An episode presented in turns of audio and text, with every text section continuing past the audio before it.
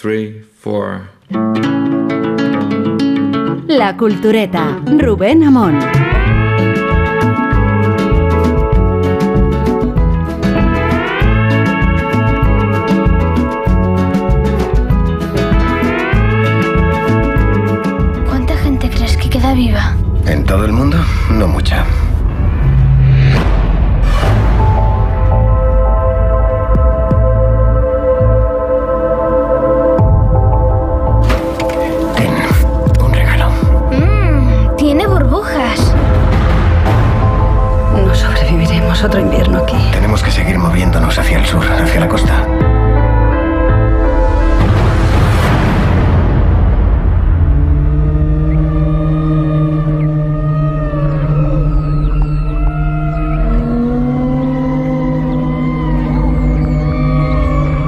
Parece hambriento. ¿Por qué no subís al camión? Si vuelves a mirarlo, te pego un tiro en la cabeza. Me parece que no has matado a nadie en tu vida. Bueno, es, es posible que los culturetas así avezados eh, hayan advertido que este inicio del programa es un homenaje a Cormac McCarthy. Estamos viendo en realidad la traducción de la versión cinematográfica de la carretera. Así que, pero por esas tres razones, igual los culturetas en realidad no han identificado de lo que hablábamos, hasta que acabo de decirlo yo. Y en efecto, se ha muerto Cormac McCarthy a edad avanzada, como se suele decir, y no necesariamente de una larga enfermedad, a no ser que envejecer sea una larga enfermedad. Que eso es más de Roth que de Cormac McCarthy, si hablamos de escritores americanos que nos gustan mucho. En particular, McCarthy es una debilidad particular y justifica, no hace falta que sea una debilidad particular, que nos acordemos de él, eh, no tanto de la película, que nunca llegué a ver porque, porque si me dio pavor el libro, me daba mucho más pavor que alguien se atreviera a adaptarlo. Suficientes razones personales tenemos para temer ese libro. Digo temer porque, ya no digo, siendo padre, todavía el libro es más insoportable eh, desde la perspectiva de, de esa distopía verdadera, si es que las distopías son verdaderas. Eh, Guillermo Altares, ¿qué tal? Hola, buenas noches. Rosa del Monte, ¿qué tal? Hola, buenas noches. Sergio del Molino, ¿qué tal? Muy buenas noches. Mm, Tú eres padre. ¿A, a ti te, te dio miedo ese libro por siendo padre más todavía? ¿O? Me dio angustia, más que miedo, no miedo no, pero sí, sí angustia, porque en general todas las distopías, y, en- y esta no es una excepción, lo que es- funcionan de una forma muy psicoanalítica, como proyección de los, de los temores que, que uno tiene, no como, no como idea de lo que va a pasar en un futuro, ni como prospección de futuro, sino como, como escenificación de, del- de los miedos. Y, eh, en fin, yo creo que desde la perspectiva de, de la paternidad es un libro, sí, pavoroso, pero Pavoroso, pero, sí. pero de una forma angustiosa, o sea, no pavoroso como, como It de Stephen King. No, es- no, no, no, no. No es eso, es, una, es, es un libro de una, de una densidad, de una angustia eh, que se puede volver verdaderamente insoportable.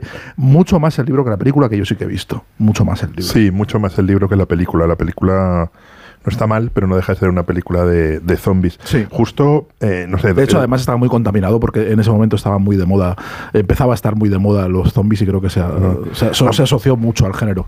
Claro, el, eh, hablando con Eduardo Lago, que escribió la, la Necro para El País, y le pedí otro artículo un poco sobre la generación Necro, de, de, la jerga de- periodística, de Corman McCarthy.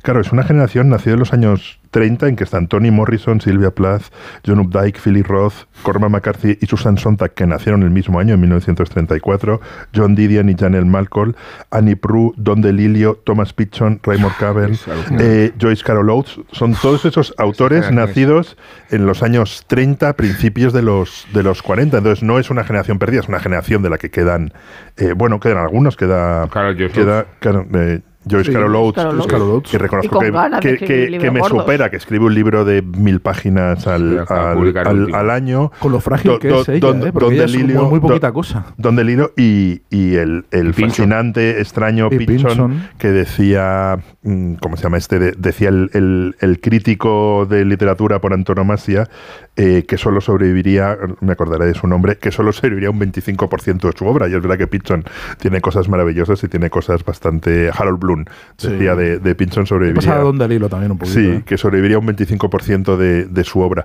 Pero si vemos la, la Ya, lista... pero un 25% de, de No, no, delirio de vamos. Pinchon haces Sí, sí. la- ya, la- ya- tienes ya una. quisieran la mayoría de los escritores que sobreviviera el 25, no, el 10%. el 10% de su o sea, obra. no, pero esa lista, la verdad es que es bastante impresionante porque se han ido No, muriendo a lo largo de los años, pero es brutal. O sea, realmente Y- en los años sin- 30, en los años anteriores y, y- y a, la, a la Segunda Guerra Mundial, porque Estados Unidos entra en 1941 en guerra, nacen una serie de, de escritores que tienen una influencia, no sé, solo eh, Su- Susan Sontag y, y Janet Malcolm, realmente la influencia que tienen en la manera en que escribimos, Pero, en que vemos por- el mundo. porque también Pero no como novelistas, la tienen de otra manera. Bueno, como es decir, escritoras, como digamos, eh, figuras como escritoras. de- de- Sí. de- para reflexionar sobre el periodismo, sobre otras cosas. El propio Stephen King ha dicho que era el mejor novelista de, de, de su tiempo. Es decir, de- de- no, pese a la lista esta que es decir, lo pone, lo pone el primero y yo en la carretera. A mí me parece eh, muy anticonceptivo uno de esos libros. O, so- o película, o serie, o, o- o programas de telerrealidad absolutamente anticonceptivo. Dice, mira, prefiero estar solo, o sea, que tener que, que, que- que lle- que llevar esto. Y, y es verdad que estamos siempre con la cantinela nosotros, ¿no? O sea, nosotros lo, lo hacemos por imitación de ellos, de eh, la gran novela americana. ¿Cuál es la gran novela americana, no? Y este está muy, muy, siempre muy comparado con... por la figura, por, por la enorme figura con, con, con Faulkner y con Melville, que es una cosa impresionante, ¿no? Y a mí lo que me impresiona de verdad el otro día, no sé si era en, la, en, en el artículo del país, cuando de- decía que, no sé si era el país, el mundo, eh, decía que hasta los 60 años fue pobre de solemnidad. Sí, o sea, sí. es que me parece tan impresionante eso a la hora de escribir. Es, ver- es verdad que esta generación comparte el efecto Salinger del misterio del, Sí. del dónde viven y lo que han hecho, de- Sí. a qué se han dedicado antes. En el caso de Pincho, que es lo mismo, ¿no? Y en el caso de Coma McCarthy lo fue. Eh, pero es también verdad que, que han tenido Pero muy mala suerte en las adaptaciones cinematográficas porque yo creo que son inadaptables en realidad. Eh, está la excepción a lo mejor de No es París para viejos. Sí, es, que es una gran película. Pero luego película. eh, la lista incluye Espíritu Salvaje, que es una mierda de película de Big Boy Thornton. Todos los caballos bellos. Todos Sí. los caballos Sí. bellos con Penélope. Eh, está Hijo de Dios, eh, que, que es una adaptación de James Franco, también fallida. O sea que, que me- a mí me parece muy difícil traducir al lenguaje cinematográfico la obra Pero de Meridiano- McCarthy. pasaba Sangre. es que es, es que es un escritor eh, con Y diría, una... y diría por último que, que tiene una obra mayúscula que es Meridiano de Sangre. Sí, sí, ¿Esa sí, se sí, adaptó al cine o no? A mí es la, a mí es la novela Ya suya que de más me sangre gusta. creo que no Ah. tiene adaptación al cine. Meridiano de Sangre creo que es, o sea, no tiene adaptación al cine, pero la mitad del cine de frontera no se puede Probablemente es la menos- O sea, es, es, to- Es to- el todo, el, todo el de- de- cine, de- todo el cine de frontera, no sé, Traffic, no sé qué, No, cual- cualquier película de cine de 1880 frontera. y 1883. 83 Ah. no se puede concebir sin esa película. O sea, todo el cine de, de- de- de frontera es imposible de Probablemente sea su, su novela menos, eh, menos popular, Meridiano de Sangre, la más prestigiosa, la que más se suele citar siempre, la más favorita, pero es la eh, al lado del, del- del boom que supuso la, la carretera, ¿no? Y mm, yo creo que está muy bien visto que es difícil de adaptar Corban McCarthy porque es un escritor que, que es- que está muy bien entroncado en la línea de en la en la en el legado de Faulkner en el sentido de que es un escritor muy muy textual. A pesar de que son grandes narradores gran- que cuentan grandes historias que en teoría a priori parecen fácilmente trasladables a la, al, al lenguaje audiovisual, pero en realidad la fuerza de sus libros está en el lenguaje, en el uso del lenguaje, en, en La densidad de la frase. la densidad de las frases. Son, son en- en cómo McCarthy autores la- profundamente, profundísimamente La textuales. densidad ¿no? de la Y- frase es, es, es brutal. Y en ese La- sentido la le aleja capacidad que igual- tiene para construir le- Claro. lenguaje y a la vez historias. con quien más se pa- parece de, de esos compañeros de esa generación que yo creo que está un poco, o sea, ya por los pelos en el sentido de que eh, No, ni lo único que siquiera eso. Trata de comparten nombrar son- todos Son, todos, son, todos 30, difere- sí. son todos diferentes, pero nacen en la misma década Que sí, y, que sí, que y- sí, que y sí, todos pero- pero- se convierten en escritores universales con una influencia brutal en las, en las letras pero muy, pero muy distinta y, y muy, y, mu- y muy desigual también en cuanto, en cuanto a su alcance. Yo creo que do- donde puede estar más cerca es eh, en cuanto a la ambición textual, en la ambición de, de- de escribir un una gran novela, una, una gran, en dejar una gran obra, una gran obra además, en fin, con, con- con muchísimo peso de páginas, ya no solo en la densidad de la, de la prosa, es con, con, con, con Carol Oates, con Joyce Carol Oates, ¿no? que creo que es con quien se parece más, porque luego hay eh, otros de los que están mencionados ahí tienen una dimensión eh, más, menos literaria y más intelectual. Lo que distingue a Corman McCarthy es que es un escritor-escritor. O sea, Es Sí. un escritor-escritor que solo le interesaba la literatura y no Y salió de ahí. Tanto y es no así, salió de Sergio, ahí. que, que yo creo que su última obra, el díptico, que a mí me ha gustado tanto. Estela Maris. Estela Maris. Y el pasajero, ¿no? Es- Esta, este díptico está en la superación de la forma. Eh, m- Me refiero, supera todos los estereotipos de la escritura respecto a cómo se construye un diálogo o cómo se construye un personaje en la forma y en el fondo. Tiene esa, esa densidad literaria que yo creo que lo comprende, lo convierte en, en- en un coloso. ¿no? Eh, Pero son, son, no sé, Sontag es verdad que la recordamos por, por los ensayos, pero El amante del volcán es, es- es una novela. No, La Manta del. Volcán Es una no es una novela impresionante. A mí me es una encanta. novela fallida. A mí es Pero una novela impresionante. No, no, quiero decir, Es una novela imp- impresionante. Eh, bueno, To- Tony Morrison, que lo he dicho, Philip Roth, por ejemplo. Eh, Sí. O sea, Ya, pero realmente. una- Pero Philip son- Roth, pero son todos, todos los que estás mencionando, eh, inclus- incluido Philip Roth, eh, tienen una ambición extraliteraria. Quiero decir, ellos eh, quieren, quieren hacer la gran ¿no? novela americana. Quieren hacer la gran novela y quieren ser Y figuras que influyen en todo. Quiero decir, que están por todas partes. Corman McCarthy solo le interesan sus libros y lo que está fuera de sus libros le, da igual. Sí, vivía O sea, en un barco, además, ahí sí, sí, en o sea, Tennessee no- o en el lugar, o en le, le- importa, le 16 importa tres narices quién silencio, ¿eh? gobierna, Sí, eh, le- la- tener o expresar o no opiniones políticas, eh, se las guarda, no las expresa, le da fue igual. a Ofra, ¿no? Fue, sí que Sí, fue sí, sí, a sí, Ofra. claro, hombre. Es decir, tenía una cierta dimensión pública, pero para vender sus libros. Es decir, para hablar de sus libros y para hablar de literatura. Sí, básicamente, no ha tenido una posición de lo, lo- el resto.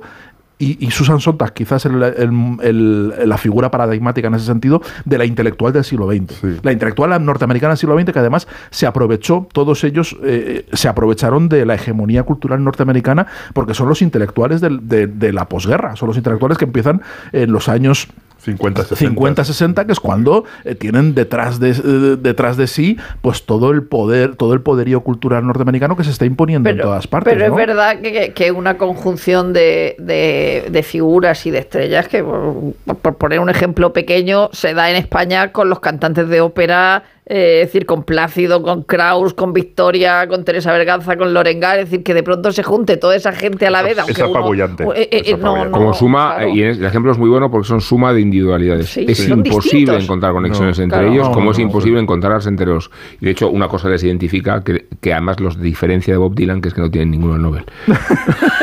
No, to- to- Tony Morrison, ¿no? Tony- Morrison Tony Morrison, lo tuvo, sí, hace tuvo- 15 años o así, no sé.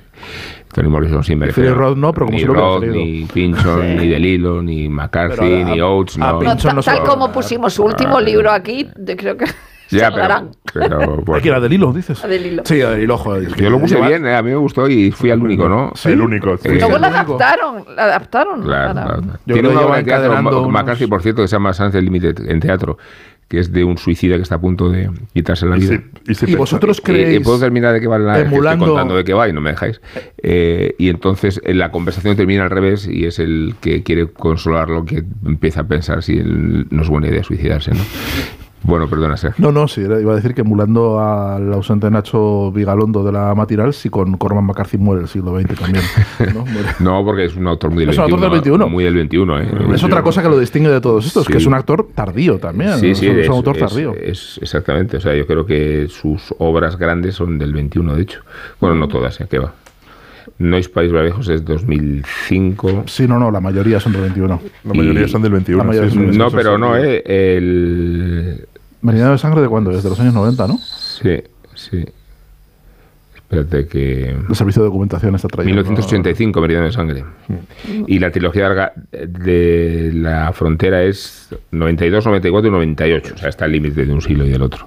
Hay muchas cosas en él. Y cuando, y cuando empezaba a despuntar en, es- en Europa y en España concretamente, eh, la gente se estaba, los, o los escritores, el, el ambiente literario se estaba fijando sobre todo en David Foster Wallace, mucho más que en Sí. Cormac McCarthy. ¿no? Eh, tenía como la, la figura del, del escritor eh, norteamericano que molaba en Europa, era David Foster Wallace Y, y, Paul Auster. Eh, con, todo, Paul Auster con también. todo el esnovismo Paul Auster para los lectores, Sí. Auster para los lectores, para el, para el, para el lector enterado. Pero para los que querían ser escritores, quienes, a quienes imitaban era David Foster Wallace y al Porque que es más fácil. Y estaba mirando. Sí, Y, estoy mirando la, fecha, la fecha de nacimiento de, de Norman Mailer, que es Y el otro, mi Bret escritor, Ellis, que acaba de eh, venir es ahora. mi, es- mi Es más escritor joven, americano digo, favorito eh, nació en el 23, Norman Mailer. O sea, es justo de la generación. Es la generación Sí, la- que sí vivió la, la segunda. Que Norman Segunda Mailer te gusta. Norman Me encanta. A mí me encanta Norman Mailer, me encanta. ¿Pero lo habéis releído últimamente? Sí, sí, sí. No, no, en serio. El, fantasma de Harlot, su novela sobre la CIA, que el cabrón, sí. Después de escribirse 800 páginas, y- pone continuará y nunca continuó, es, es de las mejores novelas que he leído nunca. Los y la canción no- del los verdugo. hombres duros no bailan, los hombres duros no bailan. ¿Hace cuánto que no leéis a Norman Mailer? No, en serio. No, yo- Uf, y, y la novela egipcia de Norman Mailer. ¿Hace es- cuánto que no lo leéis? La novela egipcia de Norman Mailer. La, la leí hace no mucho. Es que- que la años, generación de Norman que Mailer no ya se es aguanta, la de- no que, por aguanta una relectura, Norman Mailer. No que es la aguanta. generación de Gore Vidal. Es, es La la, generación anterior. de Gore Vidal. Me No encanta. Gore Vidal. Pues- Gore Vidal aguanta mejor que Norman Mailer. Noches de la Antigüedad se llamaba. Noches de la Antigüedad se llamaba una No novela ambientada en el antiguo Egipto. Coged Maravillosa. este verano, coged alguna de Norman Mailer y en otoño hablamos. El fantasma de Harlot. No, este es un desafío que se va a mantener. Fíjate, en otoño no. Pues en Ah, otoño bueno. habrá un especial sobre Norman Y los, Mailer. des- Venga, vale, y los desnudos y los Yo- muertos. Yo, ya en contra, voy poniéndome. Ah, que pues, nació en mi cosita 1923 y además va a ser, el, Sí. va, va a ser el, va a ser el centenario. Ah, pues Esperar no- que lo vuelva a mirar. esperar ya a otoño. Mira el- exactamente el día porque va a ser el no, que hay día. que dar tiempo a releer las cosas, porque si venís con vuestro entusiasmo A releer a adolescente. Norman Mailer. Hombre, algo por lo menos, algo. ¿De Y qué día Y los desnudos Mira, y los ver tren- si- 31 de enero del 23. Uf, ni Vaya, hemos se nos ha recordado. pasado, no puede Se nos ha pasado. O sea, lo podemos hacer cuando queramos. Pero mira, Los lo desnudos y los muertos, obra maestra. Los ejércitos de la noche, obra maestra. La canción No del verdugo, aguanta la obra maestra. Marilyn, bueno, el combate, Estáis- obra maestra. Guillermo, el fantasma Guillermo, de Harlot, obra maestra. Estás hablando desde tu fascinación adolescente. Noches de la Antigüedad, obra No, maestra. no, no, yo- No te aguanta la mirada adulta, Oswald, no un misterio americano, no sé qué decirte. Los hombres duros no bailan, obra maestra. No se aguanta la mirada adulta. El castillo en el no, no, bosque, la de Hitler, obra maestra. Eh, Creo que estás exagerando. un Que no, poco. no, estáis exagerando, pero un huevo además, gracias, Rosa. Aunque Pero creo. Sergio, que se te va a parecer Gistao. Pero. No, es que como. No, yo creo que la, la- la literatura del siglo XX-XXI es americana y ya está. Y, y- y lo siento mucho por, por, Tampoco hay que competir. Dentro de, de- de que vamos a hablar de, de Italo Calvino, que tampoco Sí, era vámonos mal- ahora- que era. Pero antes que vamos a nació en. América. Ah, pues otro que nació en América, Roberto Bolaño, ¿sí o no? Sí. Bueno, pues se cumplen 20 años de su muerte, 20, 70 de su nacimiento. Y tenemos a Nacho Ibernón para hacer una especie de... Que no he leído nada. No, no ha leído ninguno de sus libros, pero nunca le ha impedido estas limitaciones, o a lo mejor no lo son. ¿Os gusta Roberto Bolaño? no, yo tampoco he leído Mm, ninguno de sus Yo libros. no me aguanta la relectura. Me he bajado de todos. Yo me he bajado de todos. No, yo me he bajado, de Roberto Bolaño me he bajado también. No, digo 666 o como se llame, me, Sí. 2666 lo dejé a la, a la mitad. No, Bueno, pues en más esta sección de, despie- de des- despiece que se ha convertido la cultureta, Sala de despieza. eh, sí, pues eh, Nacho Ibernón nos cuenta qué piensa él de un autor a que no ha leído, pues, pues qué puede pensar.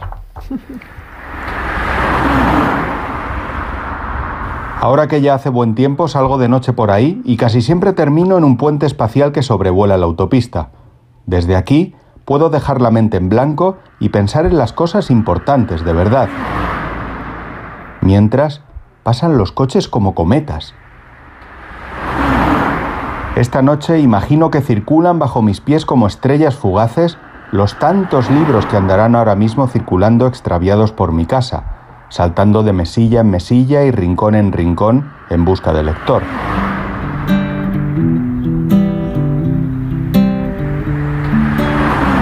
Veinte años de tu muerte, 70 de tu nacimiento.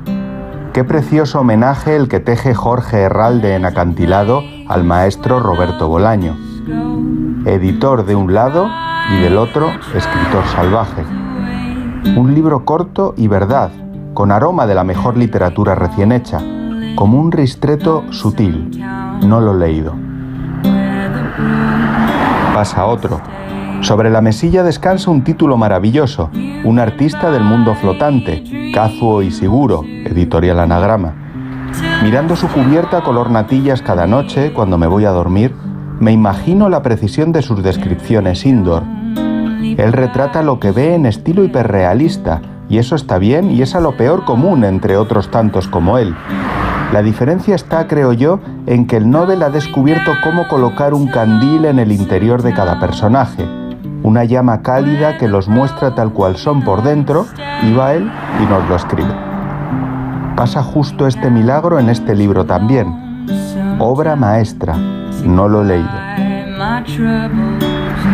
A mi yo adolescente le encanta la imaginación de Laura Gallego. Mira, pasa justo ahora su libro Derrapando. Engancha un montón la joven heroína Axlin. Aterran mogollón los monstruos de esta trilogía. Recomiendo muy fuertemente el arranque de los guardianes de la ciudadela que ella se ha inventado. No lo he leído. De rosa metalizado pasa el volumen número 5 de Isadora Moon en Alfaguara. Molan todos sus alerones vampiro. No lo he leído. Como se descuide, le adelantará el descapotable feminista de Elena Sotoka, que es una Instagramer con mucho engagement que escribe libros de arte que tienen hype. Ni musas ni sumisas me ha sorprendido como heteropatriarca macho alfa tontaco que soy. Gracias por escribirlo. No lo he leído. Pero le daré follow a tu Instagram, L.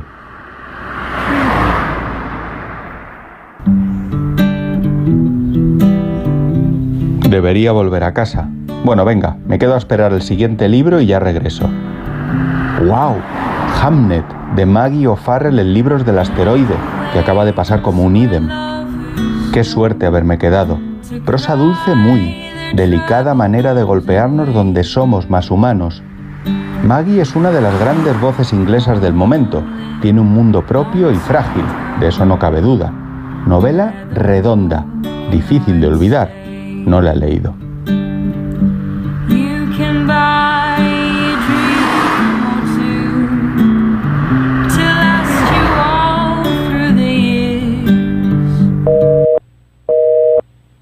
En Onda Cero, La Cultureta. ¿Qué haces tan concentrada? Convertir este papel en un billete de avión para el viaje de mi vida.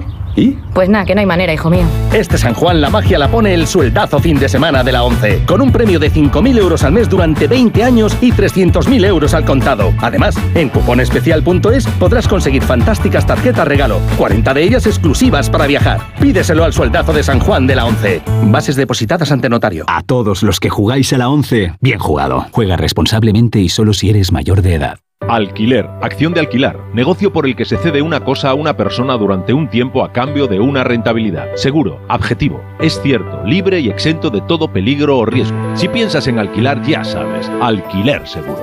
Llama ahora al 910-775-775. Alquiler seguro. Protección a propietarios. La Cultureta. Rubén Amón. Onda Cero. Vamos a escuchar una ópera rara de Mozart.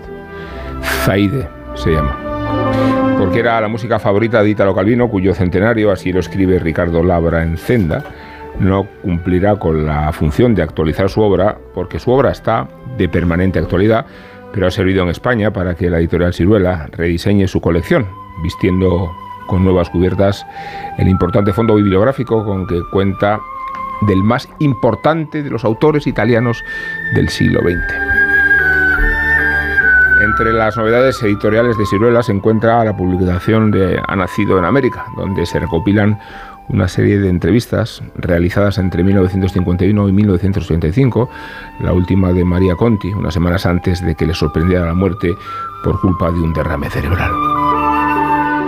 Y el título no deja de resultar extraño, ya que si bien es cierto que Ítalo Calvino nació allende los mares, en el Santiago de Las Vegas de Cuba, no los menos que se fraguó como escritor sin darse apenas cuenta en un jardín de Liguria, en la hora turística San Remo. Vivió su infancia y su juventud en una villa que contaba con una pequeña finca llena de plantas exóticas. Conviene recordar que su padre era agrónomo y su severa madre, botánica y genetista. Entre las imágenes del Corriere dei Piccoli, esa publicación para niños del Correo de la Sera, y la entrecortada prosa de Hemingway, hay un solitario camino de introspección, de infancia solitaria, que la guerra y su participación en la resistencia volcaron hacia la comprometida prosa de su primera novela, El sendero de los niños, de los nidos de araña. Italo Calvino siempre se consideró un autor con suerte literaria, reconocido tanto por sus primeros cuentos como por su primera novela. Pronto fue apadrinado o prohijado por Elio Vitroni y por Cesare Pavese, que lo introdujeron en la editorial Einaudi. Entre estas dos referencias, fundamentales en su didaxis literaria, se estableció un curioso juego de simetrías, muy calviniano, entre las dos ciudades donde vivían los dos escritores y traductores, Milán y Turín, así como entre su respectiva influencia sobre el joven escritor. Calvino se mostró más renuente, o si se quiere, más distante, con Cesare Pavese que con Bettini. Eligió Turín, Turín, para desarrollar su incipiente carrera literaria, en lugar de Milán, Milán.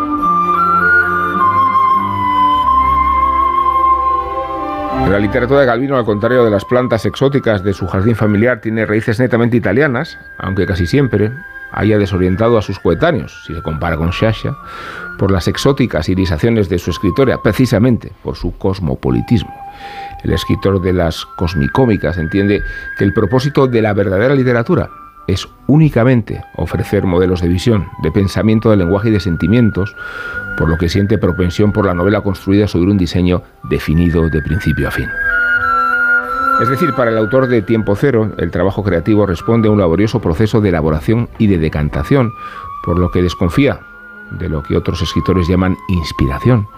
La originalidad y la espontaneidad de un texto surgen de la duda como resultado tras haber agotado el escritor sus posibilidades de escritura. Calvino es un escritor de diseño que trabaja como un estricto jardinero por decantada acumulación.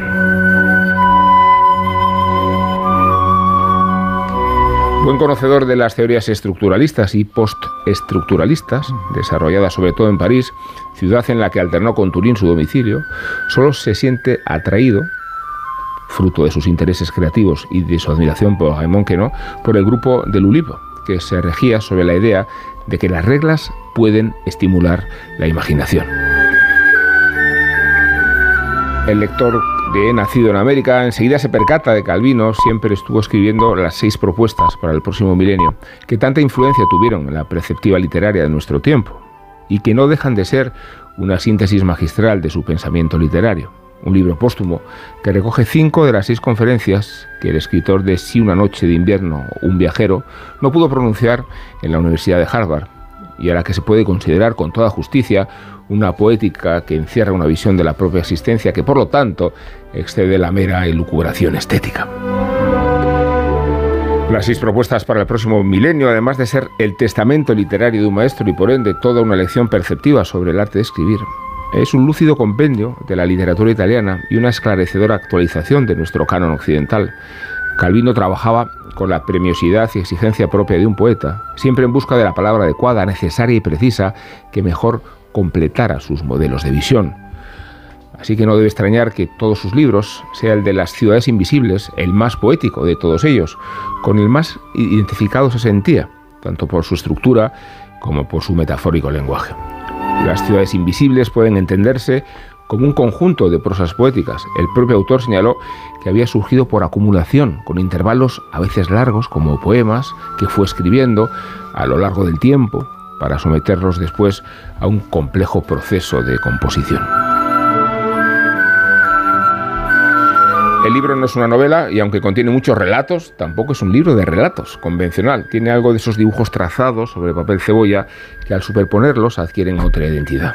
El lector se encuentra con un conjunto de ciudades inexistentes, pero al final de la lectura, por superposición, acaba reconociendo como la ciudad que habita en su memoria o por extensión, como esa gran metrópoli en la que vive cualquier ciudadano de nuestro tiempo. Hoy todas las calles parecen una prolongación de la misma ciudad a la que se llega a través de la estación de un tren de alta velocidad o de una terminal de un aeropuerto. Esta conciencia de habitar la misma trama vital, que solo se singulariza en cada uno de sus barrios, queda transferido en las reflexiones urbanísticas y sociológicas de Calvino.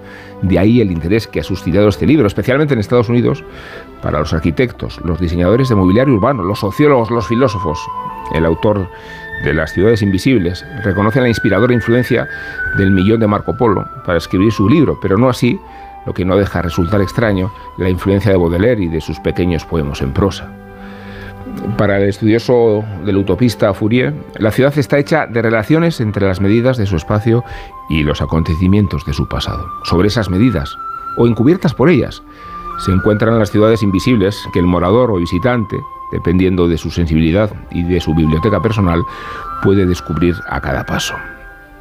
El jardinero de Liguria, concluye Labra, siempre estuvo reflexionando sobre su escritura, universalizando sus análisis e interpretaciones en un intento objetivador. Leer sus opiniones y teorías literarias excede el ámbito italiano para ser una lúcida inmersión en el palimpsesto de nuestra tradición literaria. Quizá por ello, por los relatos, fabulaciones y novelas de Calvino, no pase el tiempo, tan solo pasan los lectores.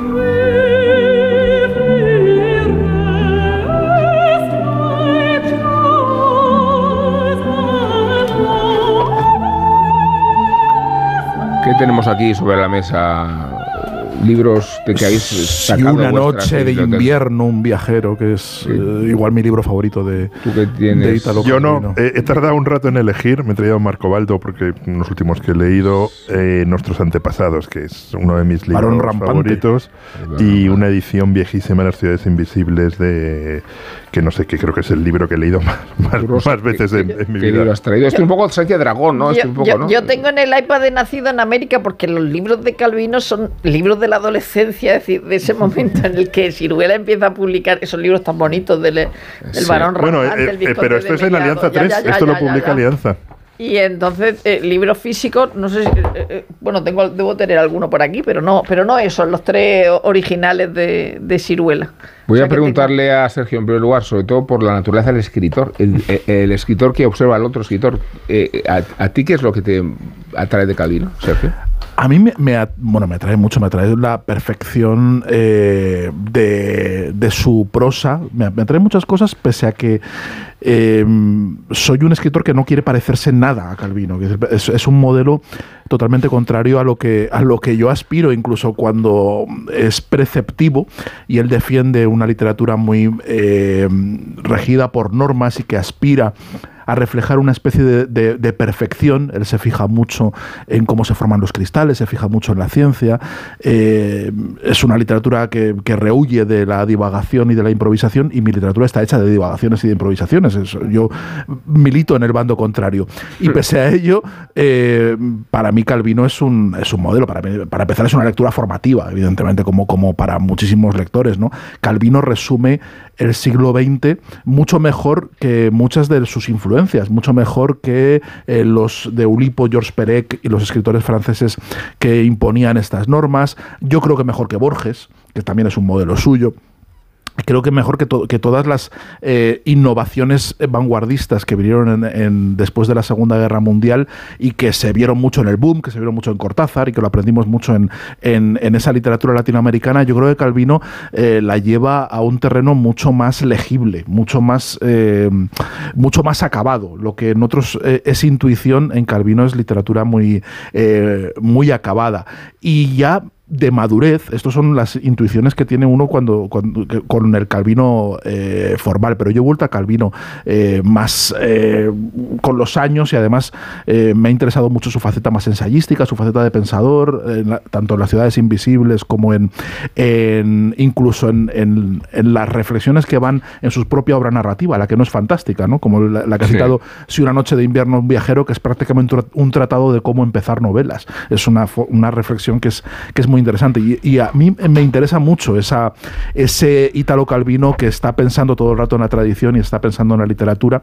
Y ahí me he ido dando cuenta de que se contradice mucho, de que esa, de que ese, esa idea que él tenía, y eso es lo que a mí me, me gusta de Calvino, porque a mí me gusta ver los escritores cuando, cuando se tropiezan con sus propias convicciones y, e- y encaran sus propias paradojas. Calvino busca la perfección, Calvino busca un camino en el cual la literatura eh, refleje una idea o, una idea de, sentido del mundo que ha perdido la religión y en ese sentido pues busca una, una literatura muy metódica y muy, y muy pormenorizada y muy poco dada a la, a la inspiración, a la improvisación, pero en el camino se va valiendo mucho de la divagación y de la improvisación y va eh, cultivando y va fijándose en unos modelos que sí que son los míos, que tienen mucho que ver conmigo, ¿no? Y por ejemplo, a él le gusta mucho un autor italiano dentro del canon que es, eh, que es eh, Giacomo Leopardi, que es un, escri- un escritor romántico de principios del siglo XIX, Poeta, eh, poeta, pero también a mí me interesa más y creo que ha influido mucho más Susi Baldone, que es Mm. una- un convenio de, de- de diarios y de aforismos y de pensamientos muy parecido a los ensayos de, de el Calvino vuelve una y otra vez al Sibaldone, que es un texto fundamentalmente improvisado. Son anotaciones diarias de cosas que se le van ocurriendo a, Leopardi y que viene además, eh, le van conduciendo a otro tipo de literatura autobiográfica también muy improvisada, como las Confesiones de San Agustín y una muy importante que no solemos asociar con Calvino, pero que tiene mucho que ver con él, que eh, son los ejercicios espirituales de, eh, de, Ignacio de Loyola. Y ahí, en esos ejercicios, que, son un compendio de normas, pero también son una forma de intentar dar eh, sentido al mundo, es donde Calvino se ve reflejado y donde se ve la dimensión religiosa de la literatura de Calvino y donde refleja eh, qué significa Calvino como, como resumen, como contenedor de todas las inquietudes de la literatura del siglo europea de, mediados del siglo XX. Eh, eh, Calvino lleva a la, a la, conciencia, a la autoconciencia y a la perfección eh, un anhelo de sustituir a la religión, de que la literatura nos sirva para dotar de sentido al mundo, para crear un relato, para crear una, imagen de, la sociedad y la posibilidad de imaginar un paraíso, una sociedad mejor, un futuro. ¿no? Esa es la función que para Calvino tiene la literatura. Y eso está metido directamente en sus raíces católicas, en sus raíces contrarreformistas y beben, cuando vas ahondando en sus fuentes, vas llegando a los ejercicios espirituales de, San, Ignacio de, Loyola, que es una referencia que no esperas encontrarte en Calvino, ¿no? que parece que está mucho más metido con la experimentalidad, con la vanguardia y demás, pero es que lo que hace Calvino es un camino de ida y vuelta, o sea, es abrazar toda la experimentalidad y, romper la novela y romper todas las convenciones narrativas por todas partes para acabar volviendo a los orígenes, a la, fuente, a la fuente misma de la literatura, ¿no? Y creo que en ese sentido lo hace, lo hace muy bien y lo convierte en una fuente de inspiración, en un modelo y en un espejo para, cualquier escritor. Es una lectura imprescindible para cualquiera que quiera plantearse qué diablos es la literatura y cómo enfrentarte a ella, aunque sea proposición, como es mi caso. yo me opongo a, la, concepción que tenía Calvino de la literatura y a la vez me identifico mucho con sus fuentes y con su y con y, con la con, con esa tradición de la que él va picoteando y en la que él se reconoce y en la que se acaba arraigando mucho. Sí, yo estoy bastante de acuerdo con, eh, con, Sergio, con Sergio eh, eh, en eso de la, de la perfección y de, la, de sus estudios de semiología del grupo ULIP que, ha, que, ha, que ha citado, de que no de, de eh, me acuerdo mucho de, hace poco estuvimos hablando de Azorín, es decir, de esa perfección de que cada palabra está puesta en su sitio y hay una necesidad de que esa palabra esté puesta en su sitio. Es decir, que, que, Calvino es muy autoconsciente de, de, la literatura y de que está haciendo literatura. Eh, eh, cito a Azorín y, y, me gustaría citar también a Miguel Espinosa, es decir, yo no creo que Miguel Espinosa sea menos que Italo Calvino, aunque se le conozca menos. Es decir, ese mundo fantasioso de, Miguel Espinosa cumple el mismo en, el, momento en que es fantasioso, como en Escuela de Mandarines. eso te decir que es una parte de No, claro, eh, me, refiero a Escuela de Mandarines. Es decir, cuando, cuando Calvino dice que la literatura fantástica sirve para contar la realidad y además para contar la realidad cuando no hay necesariamente que hacerlo así porque no hay una dictadura. Es decir, porque cuando hay dictadura y entonces estás contando el macartismo por medio de, de, cosas extravagantes, pero no, no, no. no, pero sí, hay una necesidad porque lo que él plantea es que es la única forma que tiene la literatura de seguir existiendo cuando está el cine, cuando hay otras formas de expresión, cuando dice, ¿cómo se distingue? ¿Cómo sigue existiendo la literatura? A través de la fantasía, a través de la experimentación. Es la única forma de que la literatura pueda seguir siéndolo, ¿no? Sí, sí. Eh, eh, pero eh, también voy a estar de acuerdo con, Sergio, aunque no, lo ha dicho específicamente, en que si Calvino es una... una... aclaro que este programa no es un Calvino, si Calvino no. No, no, ya, ya, ya, no, no, pero que Calvino es una obra, probablemente porque ese momento en el que Ciruela... Lo, publica en España, es decir, que eso ayuda mucho, de una eh, obra que leer en la juventud, en la primera juventud, que te pasa lo mismo con Borges. Eh, o en la adolescencia. Te pasa lo mismo con Borges. Y sin embargo, vuelves a Calvino con gusto y no y a Borges dices, pero ¿qué hacía yo leyendo Borges? Como esa, es, es, como esa canción de, de Sharon Nabur a, a- a esa mujer que decía, pero, que, pero y esos rulos, pero cómo me he casado yo contigo, ¿no? O sea, una canción que ahora mismo no se podría cantar, que es maravillosa. Eh, eh, eh, pues con Borges pasa lo mismo y sin embargo con Calvino vuelves y vuelves y vuelves porque, porque todo ese mundo sigue siendo muy atractivo. El, el- el momento de, de- de Marco Polo o de, y, y de Kublai Khan, eh, tu libro favorito, Sergio, que has dicho, ese momento de, de resucitar, o sea, de, de- de- de- de- de rescatar a Stanislav Lem y, y- hacer esos relatos ficticios. es que hay mucho humor, ¿eh? Que parece que estamos hablando muy- muy. Luego, Es luego lees las entrevistas y dices, pues tú un señor muy antiguo, ¿no? Era- Que- que- que era lo- él, la gente que le conoció me dijo, me dijo que era un señor muy aburrido. Sí, Tre- en la tre- entrevista se ve. Tremendamente, tremendamente aburrido. Yo creo que Calvino tiene mu- muchísimas cosas. Yo- es, es uno de los escritores que me enseñó a ser lector Claro.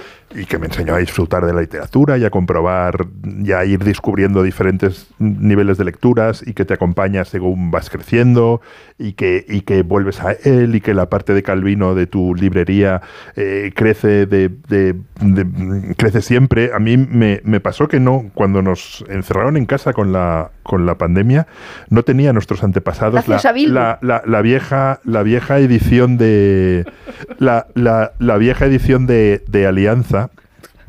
No, de, Alianza Editorial que de traducir a por ahora Bernat no la tenía y me la compré para que me llevasen a casa porque de repente como que me entraron muchísimas ganas seguramente porque me apetecía volver a Hombrosa y al lugar este donde vive el ramo el, el varón rampante y es un libro que creo que era la tercera vez que he leído y que disfruté muchísimo que te lees de un tirón y, y- y de repente descubrí otras cosas toda la, la en- enorme parte política que tiene, por ejemplo, dice sobre el varón rampante, dice, el varón, nuestro padre, era un hombre cargante, es cierto, pero no malo. Cargante porque su vida estaba dominada por las ideas desen- desentonadas, como ocurre a menudo en las épocas de transición. Entonces, o sea, qué, qué bonito y qué listo, aparte Sí. de qué divertido, es, es Calvino. Y él decía, él, en una de sus muchas facetas, fue, eh, no sé, resistente, escritor neorrealista, luego escritor fantástico, luego poeta, luego conferenciante. Editor y compilador de cuentos. Exactamente. mm, Fue y editor de, traductor de... que no. fue, fue ed- editor de Naudi entre 1947 y 1981 y no me acuerdo si en una entrevista o un artículo suyo,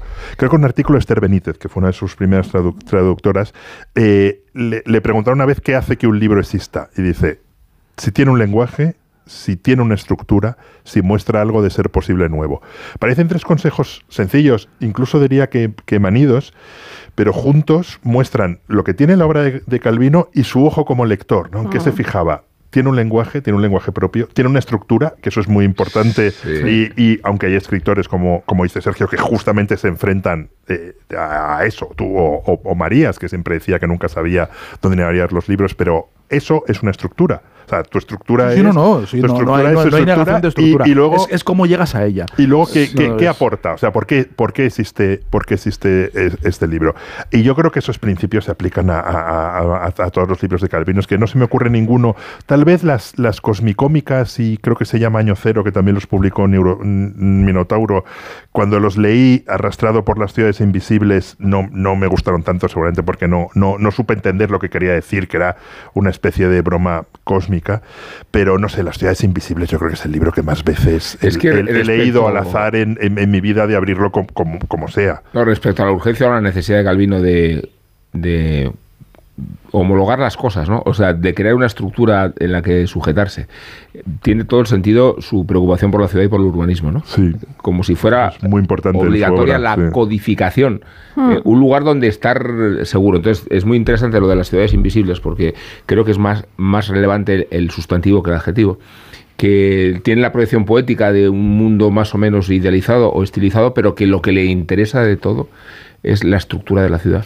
Como, como espacio de codificación, ¿no? De- del de lugar hecho, de... Él busca un sentido al mundo. le- Sí. es- es- es- y eso es una búsqueda consciente enorme. Y de hecho, mira, una, una de las cosas que Es yo una peor llevo. contra el caos, ¿no? Una de las cosas que peor llevo de, de- de mi oficio es tener que hablar de mis libros. O sea, de- pero tener que hablar, eh, tener que explicar y tener que ir a. Porque hablar en torno a los libros y del tema, pues bien, estupendo.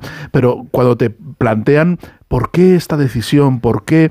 eh, cómo consigues este efecto, ¿no? Cuando, cuando hacen unas entrevistas demasiado literarias, porque yo muchas veces me invento la respuesta. Digo, pues no sé, yo la verdad que la respuesta es no sé cómo lo he hecho. Yo intento ser lo más intuitivo posible y no sé cómo he llegado a esta imagen, pero esta imagen he llegado, he visto que es buena y la, y la trabajo y voy por ello, ¿no?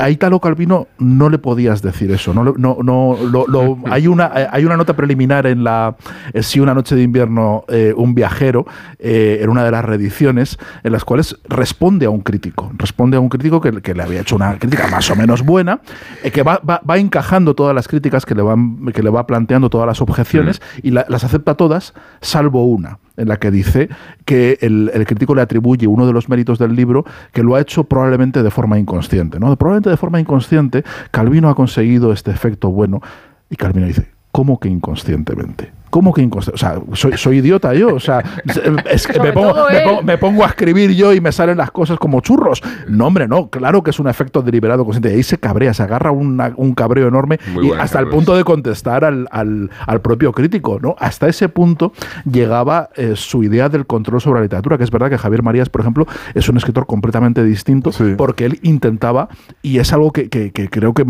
es una forma de trabajar eh, que, que llevamos muchos, intentas que el texto te vaya llevando a un sitio, ¿no? Tú tienes una No, idea claro. más o menos vaga y vas vas haciendo que el, que el- que el texto te, domine.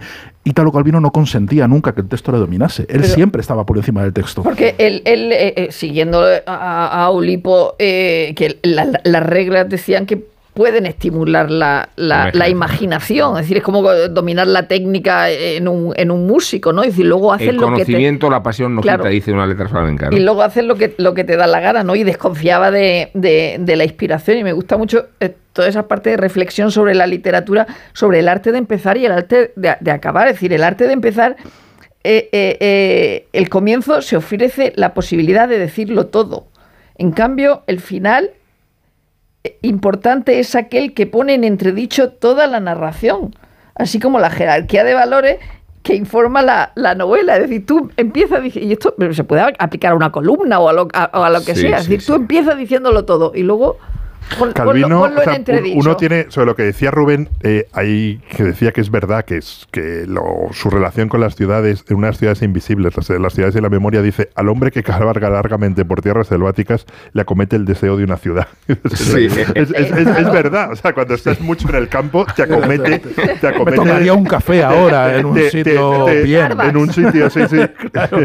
Eh, es verdad que uno siente que Calvino hace lo que quiere con la, con, con la narración. No sé, yo como es de los que tengo más recientes, la la- nuestros, nuestros antepasados, realmente es que es un libro maravilloso. Es, es el vizconde de Los tres, Mediado, los tres, sí, el, sí. el vizconde de Mediado, que es este tipo al que una bala de cañón le parte por la mitad. Y Y son, entonces son hay- porque hay dos- el balón rampante es bastante más largo que los eh, otros dos. Que es un cuentecillo, o sea, un cuento largo, son 80 páginas. El varón rampante es un novelón. el varón novelón, sí. eh, rampante son 200 largas páginas, que es la historia de este. ¿Cómo, cómo se llamaba? está colgado, ¿no? Cos- co- eh, Cosimo Pio Vasco di Rondó, que tiene una discusión y decide subirse a los árboles y no se baja nunca. Y lo gracioso es que viaja, viaja hasta España. por- sí, viaja hasta Como España. Viajar hasta España por, por los árboles es una novela a la vez, mm, no sé, eh, muchas cosas que pensamos ahora, la fascinación por los árboles, el ecologismo, no sé qué, está todo, todo ahí. O sea, el, el mundo este hombrosa, que se llama el, el- el sitio donde vive ese mundo de, de los árboles, no puede ser más contemporáneo.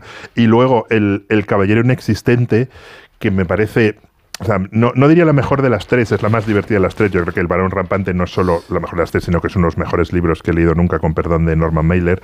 Eh, el caballero ine- inexistente realmente parte de ya una verás cuando premisa... releas, ya verás. Qué, Pa- parte- o sea, qué decepción. Parte de una premisa genial que es Car- Car- Carlomagno revisando a los caballeros que le han acompañado en una batalla. Dice, ¿y vos quién sois? Dice, Oliveiro de Viena tiene, Bernardo de, de Montpellier, eh, Alardo de Dordoña, eh, Gualfredo de, Mon, de Y dice, y, y entonces llegan al, al, al, al- otro, al paladín, y dice, ¿y vos quién sois? Dice, Aguilulfo Emo Bernardino de no sé qué, de no sé cuántos. Dice, levantaos la, ce- la celada. Y dice, perdonadme, Sire, pero es que no existo. dice, dice, os habla vos, paladín, ¿cómo es que me- no mostráis la cara a vuestro rey? Dice, la voz, la voz de Leoneta de la Montonera, porque yo no existo, Sire. Entonces, es que es tan divertido y, y- y tan genial. Y a la vez luego te lleva a preguntarte tantas cosas sobre qué significa la existencia, la fantasía. No sé, yo, yo es, es, es un escritor que, de estos que sientes que, que, que te que, que siempre Sí, vas a descubrir sí, algo nuevo. sí, siempre. Que, Mira, que- mira, que va- siempre que te topas con un libro de Calvino, de repente te No, no, apetece leerlo y ahora que Ciruela lo está reeditando todo y tengo la suerte de que me lo estén ese- mandando, siempre que me llega uno me da una alegría. Digo, Ese es el esto- problema con lo que ha sacado Ciruela, lo digo por lo del hombre aburrido que tú decías antes, ¿no? Sí, la Eh, contradicción. yo, eh, eh, he nacido en América, es una recopilación de entrevistas, de Sí. muchísimas entrevistas de Sí. todo, y, y algunas respuestas son como diciendo, este señor, pero qué aburrido, ¿no? Qué cosas más tontas dice. Además, le, pre- le preguntan, como en el libro ese que estaba escribiendo, le preguntan, ¿y qué? ¿En el año 2000 cómo será? Y claro, dice unas tonterías tremendas, pero luego me, me he acordado leyendo que en Sevilla eh, Jacobo Siruela, que es el que lo, lo- lo trae a España, lo trae eh, específicamente a Sevilla en el año 84, del 24 al 28 de septiembre del 84, que se acababa de morir Paquirri y estaba Sevilla así conmocionado, acordaos que, que, lo pasearon por la, por la, por La la maestranza, maestranza, sí. es decir, porque, porque había publicado cuentos fantásticos del siglo XIX y entonces era un congreso sobre literatura fantástica. Y, y- y- y vinieron Rafael Llopis, Torrente Ballester, Borges y Talo Calvino. O sea, Buena- imagínate qué, qué congreso. Congreso, sí. No, impresionante. Mira, es- pero es verdad que, que tiene humor y, y es divertido, incluso, Muy divertido. incluso cuando más densamente intelectual es. en las entrevistas no. En las entrevistas no, no, digo en su literatura, en su literatura. En, en Si una noche de invierno un viajero, que es de sus últimos libros, es del año, Sí. es del año 80 y es un libro de principios. Es, es un- es una novela hecha a base de principios de novelas, que nunca, Mm. nunca termina de empezar la novela, porque Sí. además. Nunca termina de empezar, es una idea porque. Una, de sus, una, una de sus tesis es que eh, es mucho más fácil empezar los libros que terminarlos y eso lo sabe cualquiera que haya intentado escribir un libro o cualquier cosa. Es muy fácil o relativamente fácil Sí. empezar, encontrar el tono y la forma de- del arranque y terminarlos es muy difícil. Y curiosamente, los lectores no suelen perdonar eh, los malos finales, pero no suelen perdonar los buenos, los malos principios. ¿no? O sea, es una, Sí. Entonces, es, es un libro que, que está siempre empezando. Y, y aquí mm, trasciende lo metaliterario, ya no es un libro que vaya sobre literatura, es un libro que va sobre libros. Y entonces parte del argumento del paisaje es la propia textura de los propios libros. ¿no? Entonces, hay un momento, hay, eh, hay una interpelación constante al señor que está leyendo, ¿no? todo el rato de una circularidad. Eh, es, es un relato en el que tú estás. eh, el, personaje es el, eres tú, el lector que está leyendo el propio libro, ¿no? Y entonces le dice en el segundo capítulo, has leído ya una treintena de páginas y te estás apasionando por la peripecia. En cierto punto observas, esta frase no me suena nueva, e incluso me parece que he leído ya todo un pasaje. Está claro, son motivos que vuelven, el texto está tejido con estos vaivenes que sirven para expresar la fluctuación del tiempo. Eres un lector sensible a estas sutilezas, tú, dispuesto a captar las intenciones del autor, nada se te escapa. Pero al mismo tiempo experimentas también cierta contrariedad. Precisamente ahora que empezabas a interesarte de veras, el autor se cree en la obligación de alardear de uno de los consabidos virtuosismos modernos, repetir un párrafo tal cual. Un párrafo dices, pero si es una página entera, puedes hacer la comparación, no cambia ni una coma. Y al seguir adelante, ¿qué sucede? Nada, la narración se repite idéntica a las páginas que ya has leído. Resulta que el libro está mal impreso y ha repetido el, el mismo cuadernillo. Entonces la, la acción sigue en que el lector se va a la librería donde ha comprado a reclamar. Me ha dado un libro que está mal impreso. Es Y ¿cómo es posible? Bueno. Entonces, claro, eh, eh, ¿cómo mezcla esas, es- esa experiencia lectora, cómo la va convirtiendo en un argumento y cómo te va llegando hasta el final durante muchísimas páginas? Es de una maestría alucinante. Y eso no se agota, como decía Rosa. ¿no? Tú lees a Cortázar eh, pasados los 20 años y no puedes con él. Ah. Pero, pero a Calvino puedes volver en cualquier momento. Espera, ah, te verdad. una mirada No es como- Guillermo. No es como Norman Mailer. No, ¿Ves? no soy muy cortazariano. ¿eh? No. Mira, mira, Ah, ¿sabes vale, qué es eso? vale. ¿Sabes qué es esto? Esto es. No, eso- esto es el. el- A ver, a ver, el- ¿qué hace el efecto? Mira. El libro Y- cae. y el libro cae, son Por su propio los peso. tipos, los tipos duros no bailan eh, cayéndose de, de las manos cuando vuelvas otra vez. Espero que no se me caiga en un pie el fantasma de Harlot porque me desgracia, vamos. A mí, me- de, de- de las revi- de las entrevistas, que es verdad que hay muchas tonterías que responde, me- la que más me gusta es cuando le preguntan, ¿le gusta a la gente de cine en general? Y dice, en general no me gusta a nadie, en particular... es lo único que estoy de acuerdo.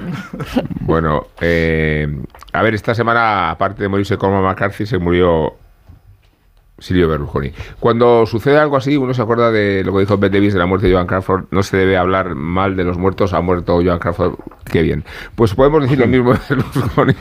Ha muerto Berlusconi. Qué bien. Hombre, tú has hablado largo, ¿eh? de, de Berlusconi Sí, esta como, semana. como para no, como para, como para no. Eh, Glenda Jackson, que también murió, dijo: Se ha muerto Margaret Thatcher, que bien, ¿eh? Que es verdad que entre sus eh, atribuciones y atributos estaba el imperio Mondadori. ¿eh? Eh, y, hemos de reconocer que casi fue el ámbito donde menos berlusconismo hubo, porque... Bueno, no eh, te creas, ¿eh? O sea, A porque- ver, sí, sí. sí, porque en, en- en Italia publicar o no publicar con Mondadori eh, tenía su significado. Y te, y te mm, ibas por un lado o por otro, te invitaban a unos sitios o a otros en Pero yo creo que hasta Sorrentino publicó en Mondadori, ¿no? Hubo escritores pero fue- pero antiberlusconianos que... Fue eh, acentuándose y, había una forma de significarse contra Berlusconi boicoteando o no dando tus libros a. Mondadori, sí, sí.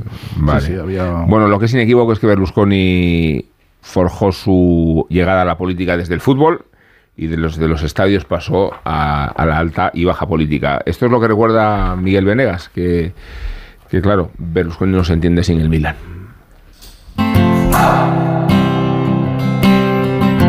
La plantilla del Milan estaba citada en el aeropuerto de Linate, pero los jugadores no sabían nada. Tres helicópteros Apache aparecieron en el horizonte, descendieron y recogieron a los futbolistas para llevarlos al centro de la ciudad. En la arena cívica esperaban más de 10.000 milanistas. Allí se posaron los apaches con la cabalgata de las Valquirias sonando por megafonía. De los helicópteros bajaron los jugadores y el nuevo presidente, un empresario de la televisión que había gastado 25.000 millones de liras en el equipo, casi en ruinas, que había descendido a segunda división. El club me ha costado mucho dinero, dijo, aunque claro, es una cuestión de corazón. Recordad que las mujeres hermosas también cuestan dinero. Así nacía el Milan de Berlusconi. Y nacía en Milán donde el magnate había crecido y hecho su obra multimillonaria, ladrillo y televisión.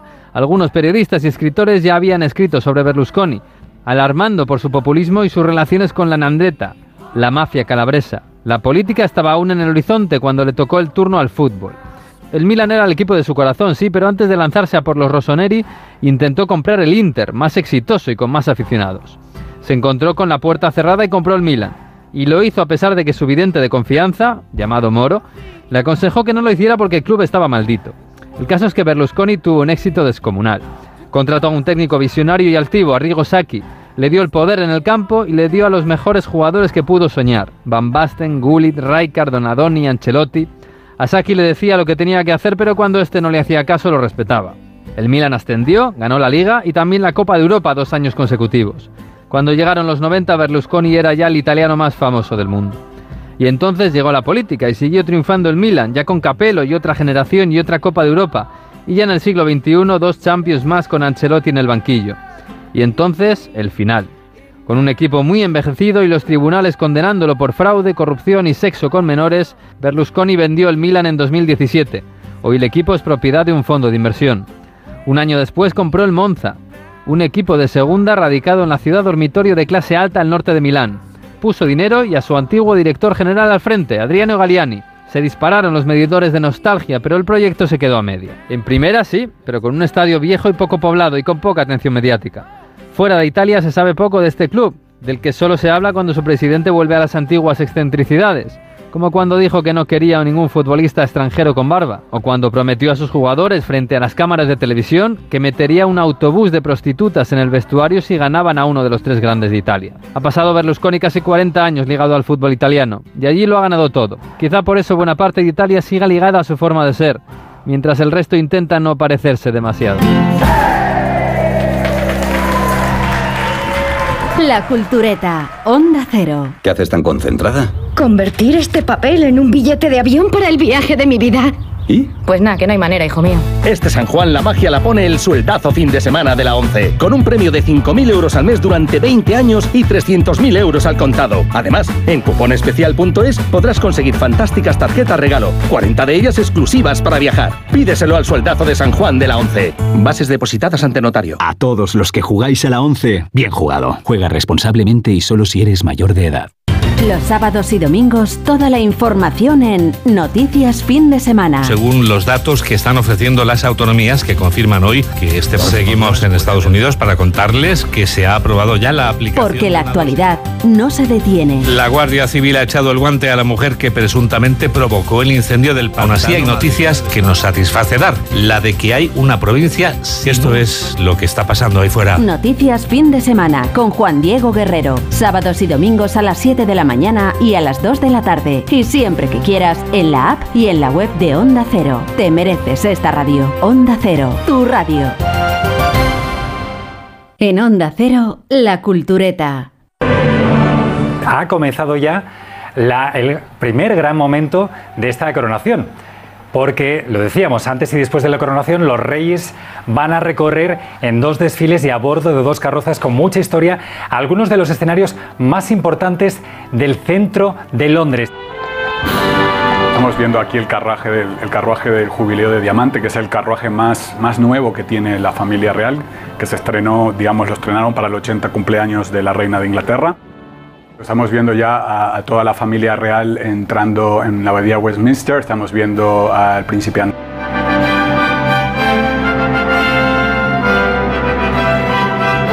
Hace algo más de un mes, casi todos vimos la imagen de Carlos III y de Camila de Inglaterra llegando a la abadía de Westminster a bordo de un carruaje dorado, con su túnica, su armiño, su collar de oro, su capa de estado, sus soldados a caballo.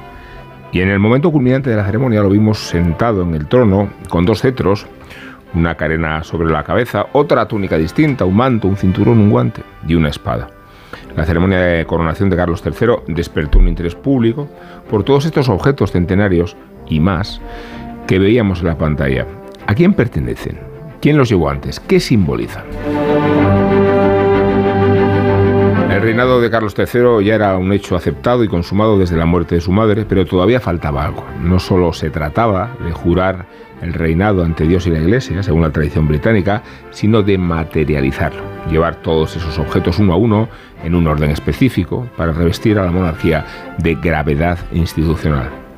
Algunos lo ven ostentoso, medieval y necesario, y eso que el nuevo rey decidió reciclar muchos de los elementos de su coronación como una novedad, ya que la tradición ordena confeccionar algunos nuevos mantos y túnicas para cada monarca.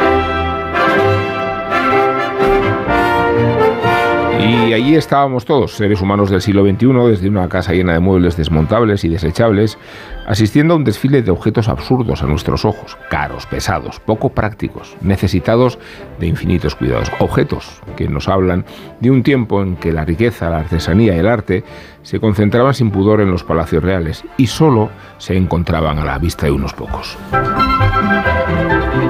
Hace muchas décadas que caló la idea de que esos objetos reales son de todos y de nadie, y de que mostrarlos públicamente es una forma también de compartirlos. En España, el presidente de la Segunda República, Azaña, quiso museizar las propiedades de la corona española y reforzar su carácter público. Y de ese proyecto, que la guerra civil truncó antes de tiempo, nace ahora la Galería de las Colecciones Reales, que abrirá sus puertas por fin, por fin, el próximo 29 de junio. Decidimos por fin porque el proyecto de alojar la colección de Patrimonio Nacional en un nuevo museo se lleva fraguando desde 1998. Han tenido que pasar dos reyes, cuatro presidentes del gobierno, a ver si casi un quinto, 25 años y muchos retrasos para que la galería vea la luz. El premiado edificio de hormigón y madera se encuentra junto al Palacio Real de Madrid y está pensado para alojar los tesoros, carruajes, muebles, joyas y obras de arte que la corona española ha acumulado a lo largo de 500 años. Les anuncio que hoy en el Consejo de Administración de Patrimonio Nacional hemos decidido que este museo se llamará la Galería de las Colecciones Reales.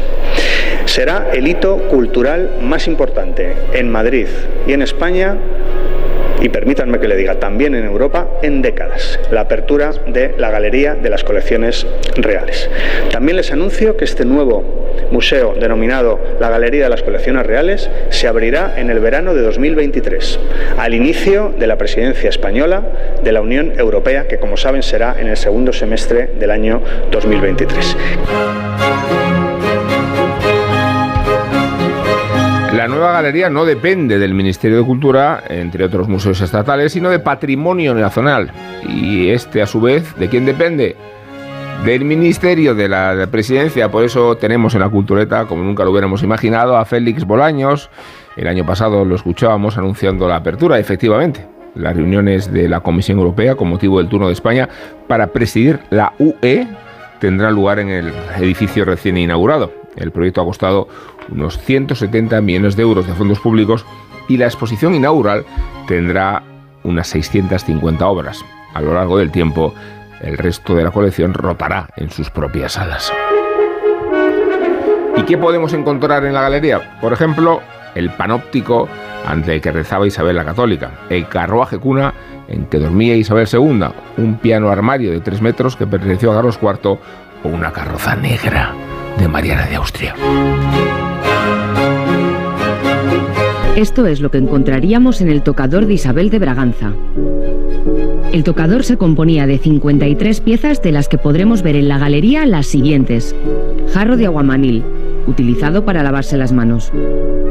Palangana. Juego de enjuague. Los candeleros y la palmatoria servían para sostener velas. Copas.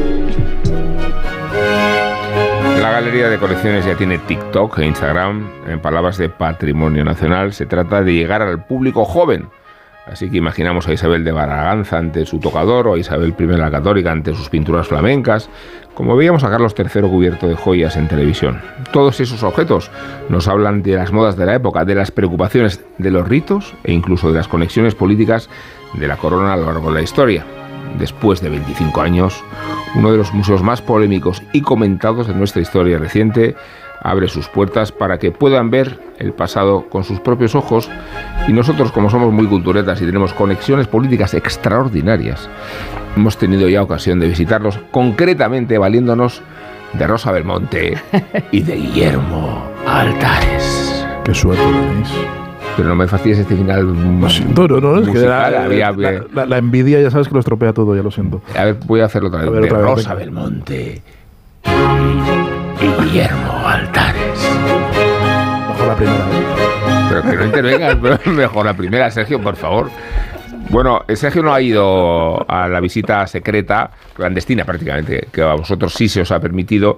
Mm, Teníamos que elegir a dos de la cultureta y os hemos mandado a vosotros por criterio alfabético. ¿Entendido? No, no había otro. Pero no- no era un castigo. Altares Belmonte. No, era un criterio alfabético. No, no, no es un castigo. Guillermo, no, no es, no es un castigo en absoluto. Yo mm, es un proyecto con el que tengo muchas contradicciones, porque por un lado es un edificio impresionante y un museo impresionante.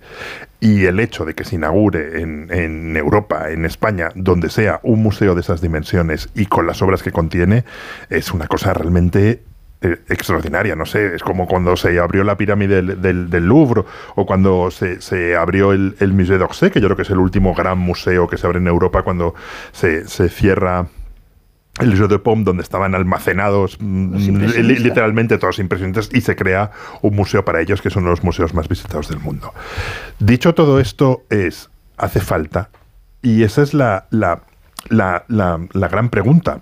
Mm, Ha costado 170 millones, es un edificio que marca profundamente eh, uno de los perfiles, mm, iba a decir más bellos, pero no lo es, porque está la Catedral de Almudena, pero digamos más significativos de, de- de Madrid, con una mole de hormigón, que una vez que se entra es precioso y da unas vistas también impresionantes de Madrid, porque hay todo además un juego de ventanas que enmarcan y que hacen una especie de cuadros. Entonces yo creo que, que los problemas que plantea el museo se resumen en, dos cosas. Uno, que no es un museo, sino que primero iba a ser un museo y luego se decidió llamar la, la Galería de las Colecciones Reales porque una galería no tiene que tener una colección permanente y el museo sí. Entonces, eh, realmente nada de lo que tiene eh, el- el- la Galería de las Colecciones Reales pertenece a, las- a la Galería de las, de las Colecciones Reales. Pertenece al Estado, pertenece a diferentes instituciones, en algunos casos estaba en uso y algo muy relevante, y en otros no. Y siempre se le acusó de, desve- de desvestir a un santo para vestir a otro. De hecho, el, pr- el primer director quiso ir al Prado y quedarse con todos los cuadros importantes del Prado que pertenecían a, a Patrimonio Nacional, y de ninguna manera. El Prado se negó y acabaron destituyéndole, porque era absurdo que te se llevar el Jardín de las Delicias a, a otro sitio. Si sí, el, Prado es uno de los conjuntos pictóricos y uno de los museos y las instituciones culturales más importantes del, mundo. Entonces, hay, hay dos, dos ejemplos. Uno es eh, el Caravaggio que está en el, en el Palacio Real que es un Caravaggio gemelo, aquel vino con otro, o sea, no gemelo, vino con el otro que luego se perdió y que apareció en una subasta y todo esto es el Caravaggio que ahora lo están terminando de restaurar y que no se, no se sabe dónde, dónde va a ir. Y lo lógico, ya que estamos, sería que fuese a las colecciones reales porque sí, el Estado lo compra finalmente porque fueron dos Caravallos que llegaron a la vez. Ese Caravaggio estaba en el Palacio Real y ahora va a estar en las colecciones reales. ¿Merece la pena visitar solo para ver ese cuadro? Sin duda. Y otro cuadro importantísimo es un patinir. Hay muy pocos patinires en el mundo. Hay muchos patinires en España. Curiosamente, los pocos que hay en el mundo creo que son cuatro o cinco en el Prado. Y este que estaba en el monasterio del Escorial. Pues quitas algo por lo que, o sea, merecía la pena solo irte al monasterio de Escorial para, para, para comer y ver el, el, el, patinir. Y segundo es todo el problema del siglo XX. Este es un museo que lleva décadas y décadas haciéndose, que incluso dicen que el primero que tuvo la idea es Azaña, desde luego es Aznar quien lo impulsa, luego van pasando y es un museo que... Eh, todos los tesoros que pertenecen a patrimonio nacional, lo, los cuadros de la reina de Inglaterra son de la reina de Inglaterra y los tesoros de patrimonio nacional son de patrimonio nacional, son de todos españoles, estaban al, algunos olvidados, otros no sé qué, bueno, pues tienen un sitio donde se repasa la historia de la monarquía en España.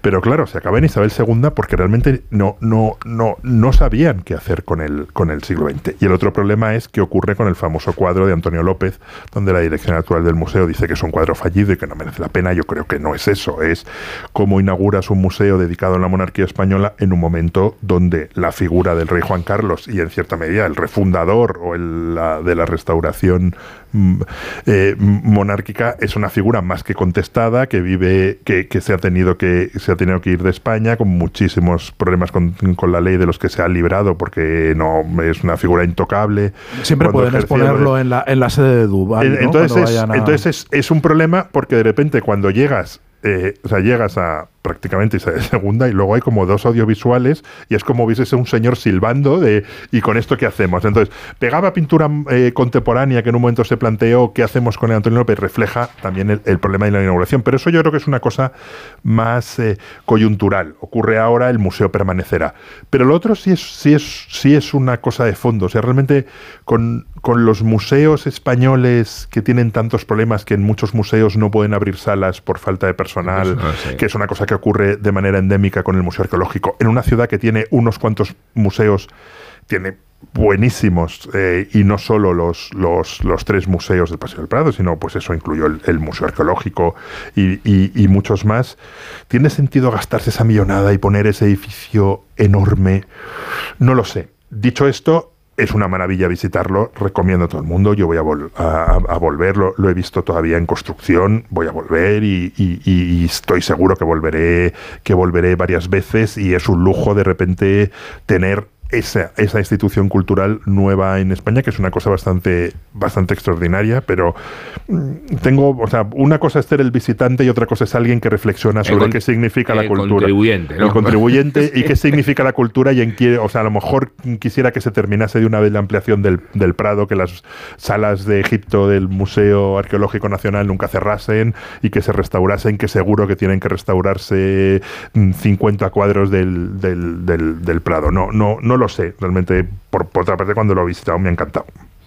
Sí, es, eh, es un mamotreto si lo considera eh, eh, aisladamente, pero está tan bien colocado que solo se ve un mamotreto si lo ves por detrás. y, y, como está al lado de la almudena, pegado a la almudena, pues cualquier pecado original no, no, no existe desde la explanada del palacio entre el Palacio Real y la Almudena no se ve hasta que hasta que no entra y luego eh, eh, el público en general que pueda estar muerto de calor en esa explanada puede entrar hasta las taquillas, es decir, que hay mucho que ver en el edificio antes de las taquillas eh, para, para admirar la arquitectura y, la, y, la, y, el, las vistas al, campo del Moro, como ha dicho Willy. Y luego hay una cosa muy impresionante que es muy bonita al principio, en, en, una, en un dintel o en una en, arriba y están escritos todos los reales sitios que hay, sí. que hay en España y, y luego hay fundamentalmente una sala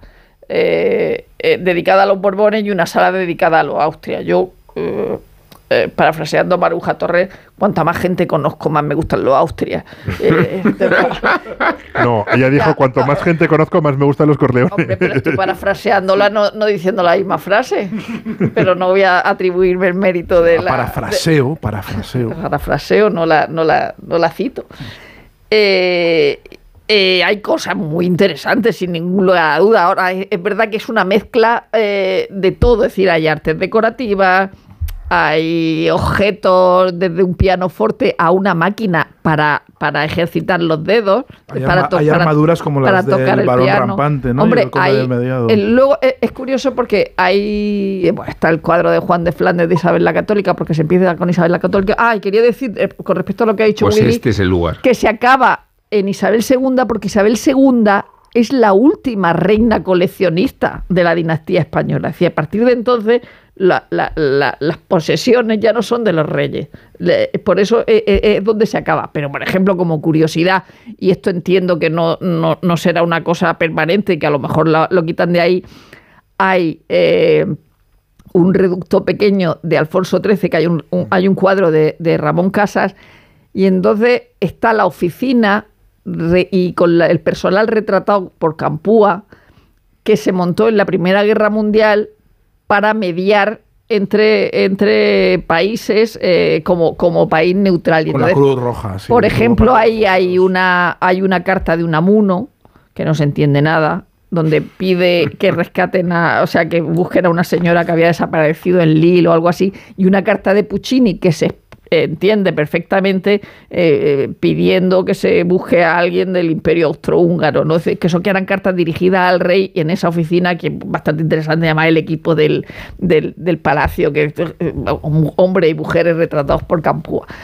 Pero volviendo atrás, que empieza con Isabel la Católica, con el retrato de Juan de Flandes, pues sí, hay, está la, hay una armadura, hay una testera de Felipe el Hermoso, por ejemplo, que son una maravilla. Y luego eh, las armaduras de Milberg de la- de- de- del cuadro de Claro, Tiziano claro, están allí, el original de Ah, las ¿sí? armaduras de Milberg están allí.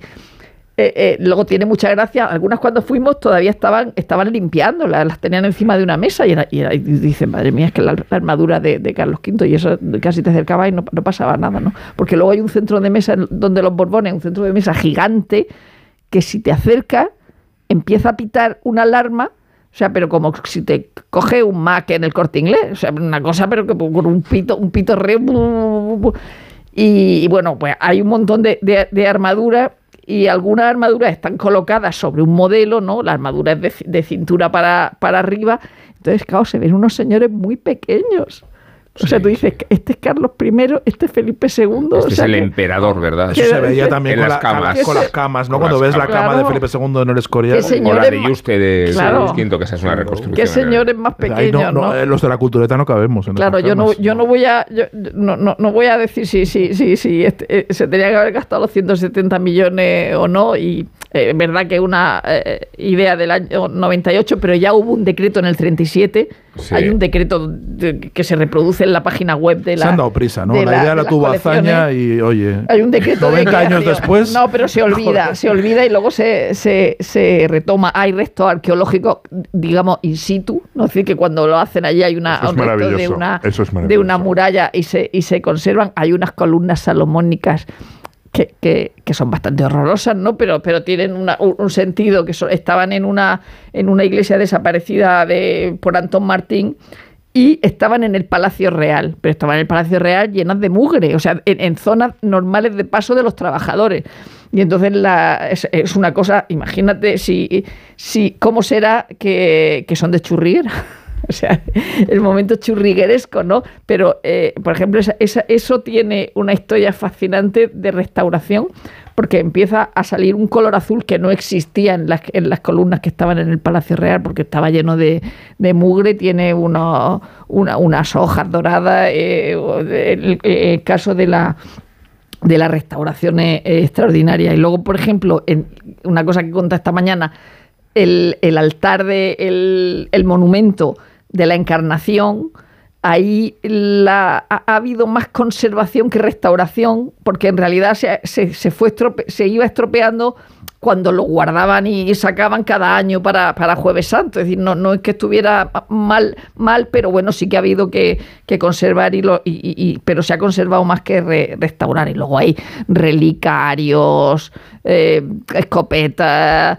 Eh, eh, todo tipo de objetos y luego como ha dicho Willy el, el, el Caravaggio eh, el patinir eh, hay un greco que va a volver a- al Escorial porque es un lugar natural es decir que ellos mismos dicen bueno esto está aquí pero va, va- va a volver Sí, una parte importante de la sitio. colección de la colección fluctuará, no me acuerdo qué Claro. porcentaje es, pero hay una parte que, que irá que irá cambiándose Claro. y, devolviéndose a sus lugares originales luego hay- y piezas. También hay una escultura de la Roldana, un, un arcángel San Miguel bastante impresionante porque parece una falla, parece una, Sí. una- una- un ninot de, de va- valenciano, una cara, el, el- el demonio, una cara San Miguel. eh, hay obras bastante impresionantes y luego ahora mismo hay dos carrozas. Una en la sala de los Borbones y otra en la sala de, de los Austrias, la de los Austrias negra, negrísima, pero dice que no era, que no era para entierro necesariamente, que era esta austeridad de los Austrias que tanto nos gusta. Y, y luego la de los Borbones, que era una de Felipe que se hizo para Fernando VII, pero que usaba Alfonso XIII cuando, Cuando- cuando, su boda y cuando el atentado de la, de la yacente a la calle. La- aledaña, dije. Aledaña. Aledaña. Sí, pero bueno, yo creo que es un sitio al que hay que ir. Que ya, ya que se han gastado los 170 millones.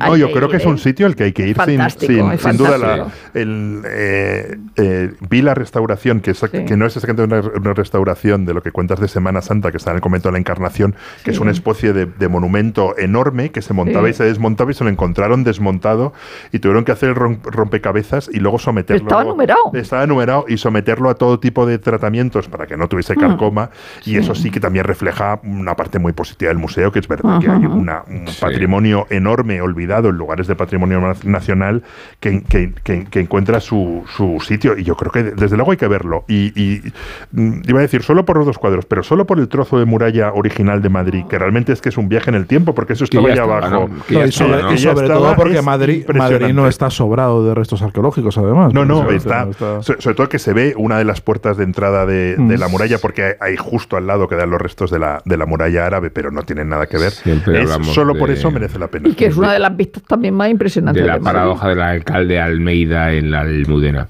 Eh, pantalla re- revista de cine, ¿qué os parece? Estupendo. Pantalla. Vaya, tienes. Pantalla. Pues a ver si habla, a ver si nos cuenta algo Isabel, que está muy callada. Está... Isabel ha estado muy callada hasta el extremo de que no ha estado. Es el varón de mediado.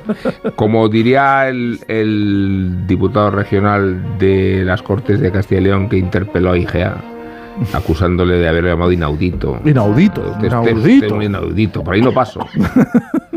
Escuchad estas músicas. Claro. Y luego os pongo estas músicas agradables y suaves y, y luego des- destripáis películas y series con una con el machete. No destripamos, que va. ¿No? No. Sergio, que no estuviste en, la, en las actividades culturales de excursión.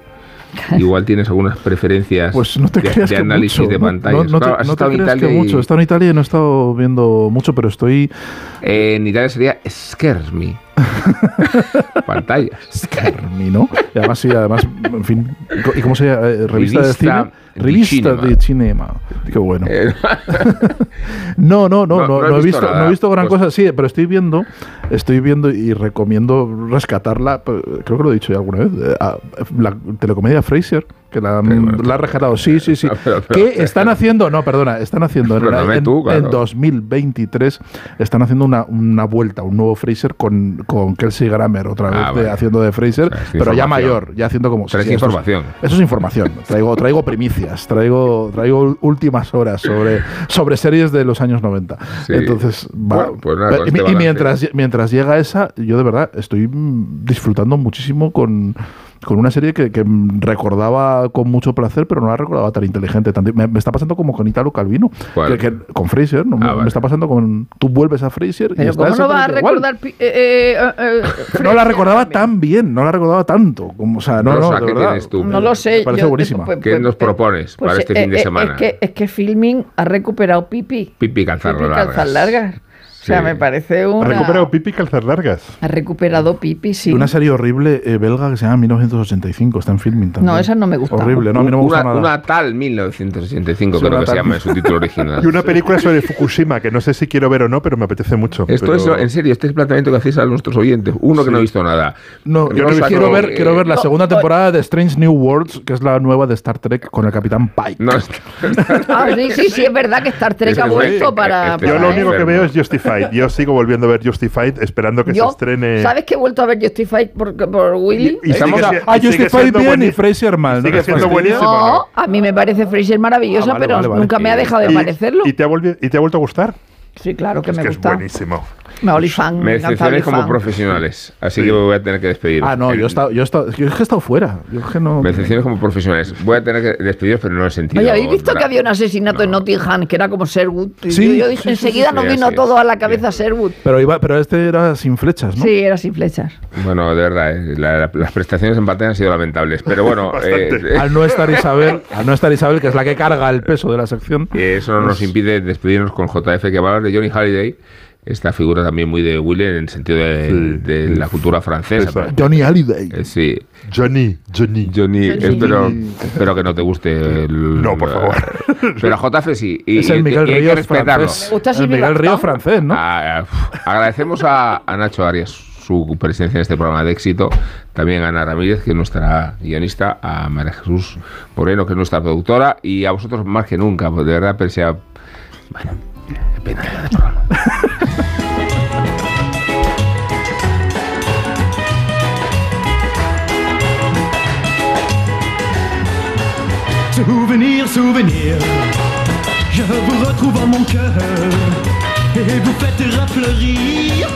Ayer podría haber cumplido 80 años el conocido como Elvis francés, pero no va a ser posible porque falleció en 2017. Obviamente hablo de Johnny Hallyday, un tipo muy querido en nuestro país vecino, tal y como se pudo comprobar en su funeral con la presencia de Macron y varios expresidentes, así como cientos de miles de conciudadanos que quisieron darle el último adiós. La verdad es que sus cifras asustan. 79 discos repartidos en 57 años de carrera y de los que se han despachado 110 millones de copias. Pero atentos, 2.500 portadas de revistas y 190 libros dedicados a su figura. Es cierto que casi todos los países tuvieron su propio Elvis en los primeros años de los 60. Adriano Celentano en Italia, Sandro en Argentina, Cliff Richard en Gran Bretaña y supongo que el nuestro es Bruno Lomas. Pero convengamos que ninguno de ellos fue tan grande como Johnny Hallyday, gran cantante y a diferencia de Elvis Presley, también compositor. Es posible que naciera artísticamente en 1960 como alternativa local al rey del rock and roll, pero no tardó en evolucionar musicalmente o más bien de arrimarse al árbol que tenía mejor sombra. En lo artístico, pero también en lo comercial, por supuesto. Los Beatles y demás bandas británicas de mediados de los 60 fueron el primer espejo al que mirarse, pero luego llegaría Jimi Hendrix, que por cierto fue telonero del artista parisino el 14 de octubre de 1966 en su primer concierto europeo. Incluso participó con su acústica en la adaptación al francés del Hey Joe que grabó Johnny Hallyday en 1967. Hey Joe, viens dire bonjour, t'en mourras pas.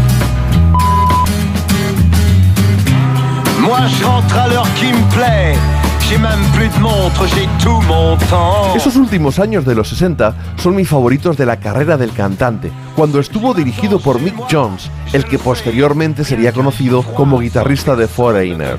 En esa etapa se palpa la influencia de Jimi Hendrix y la psicodelia, y también del nacimiento del hard rock. Y en esos discos incluso suena la guitarra de Jimmy Page.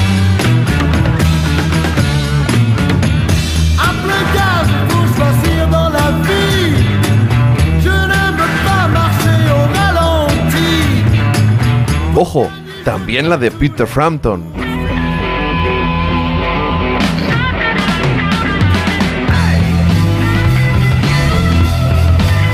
Y también los Small Faces, Ronnie Lane y Steve Marriott. De hecho, os dejo con su colaboración en este tremendo Voyage au pays de vivant.